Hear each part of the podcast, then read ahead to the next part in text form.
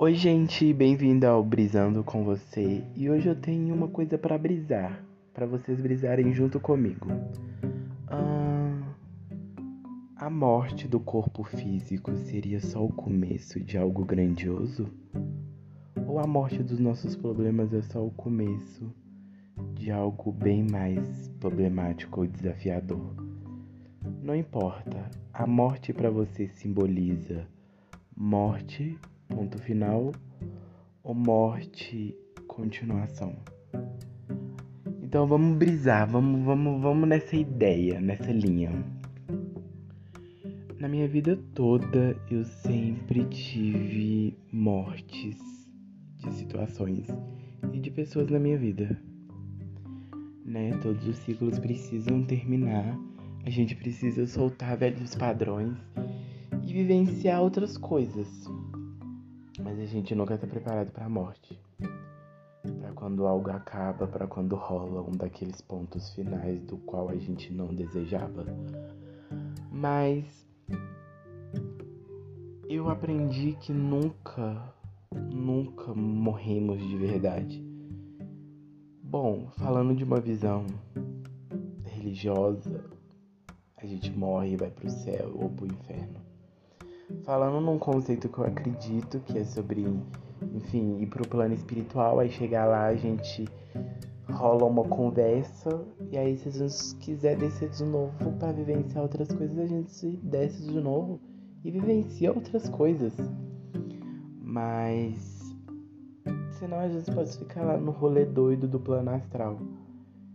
E eu acredito no fato de encarnar para vivenciar e não para aprender porque por essência em si a gente já, já sabe tudo. É como se a gente fosse um ser e a gente ficou trancado por anos, anos em uma biblioteca com milhares de livros, milhões, trilhões de livros, e a gente leu todos os livros, então a gente sabe tudo. Então o fato da gente encarnar é só para vivenciar tudo aquilo que a gente já sabe. E aí a gente vem cá, esquece aquilo que a gente sabe e aprende de novo, sabe de novo, vive em si a experiência que a gente só leu no livro. Por isso que a vida é experiência. E, enfim, e o que seria a morte, entende? Porque até na igreja evangélica, se você parar pra pensar, se eu não estou brisando muito, você morre e aí tu vai pro inferno ou tu vai pro céu. E o que rola, sabe? Tu, tu vai continuar no inferno, tu vai viver uma outra coisa no inferno.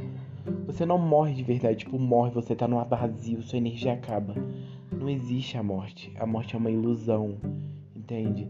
Quando você pensa, meu Deus, morte, a morte foi criada para que a gente pudesse correr e não pudesse aproveitar todas as ideias presentes no presente, entende? A energia da expansão que há no presente. A morte foi criada para que a gente possa trabalhar mais, uh, correr mais ter mais coisas, que assim a gente está, entre aspas, aproveitando a vida. Mas a morte é uma ilusão, não existe. E se você parar para pensar no conceito morte, que céu ou inferno, depois da sua vida que você vai pro inferno ou pro céu. Dando um exemplo. E aí um ser vai te julgar se você é hábito para enfim, entrar no céu ou ir pro inferno. E aí? Você vai viver uma outra parte da sua vida né? Você vai viver a eternidade no céu, como eles dizem, e vai pro inferno. Tu vai viver uma outra vida no inferno e uma outra vida no céu. De qualquer forma, não é o fim, entende? Eu tava conversando com uma prima minha esses dias e eu falei com ela: sempre, sempre, sempre desconfie de pontos finais. Porque não existe algo que seja final. Existe até uma música que fala: Somos um círculo dentro de um círculo. Não existe. Aí fala: Sem um começo, um meio e fim. Sabe? A vida não existe ponto final. O que para você acaba, começa uma outra coisa nova, uma outra coisa surpreendente, uma outra coisa catastrófica. Não existe morte. Existe renascimento, existe uma outra vida. Entende?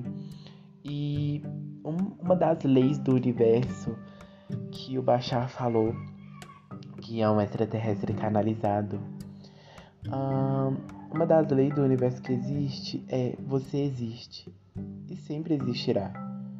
Entende? Você pode morrer, o corpo físico morrerá, mas a sua energia permanecerá. Vivenciará outras coisas além dessa matéria conhecida. Voará para outras realidades, outros universos. A morte não é real. Ela é criada para que você não pare de correr. Para que você se preocupe, meu Deus, eu vou morrer, então eu preciso vivenciar o máximo de coisa possível. E o que é bom, mas algumas coisas precisam realmente ser vivenciadas. E não parar em um quadro e pensar, hum, quadro legal, próximo quadro. Você precisa reparar na textura, nas pinturas, nas cores, nas tonalidades, na, enfim, na interpretação, nas milhares de interpretações que aquele quadro possa ter. A vida é sobre parar e contemplar, porque o seu tempo não acabará talvez acabará, entende?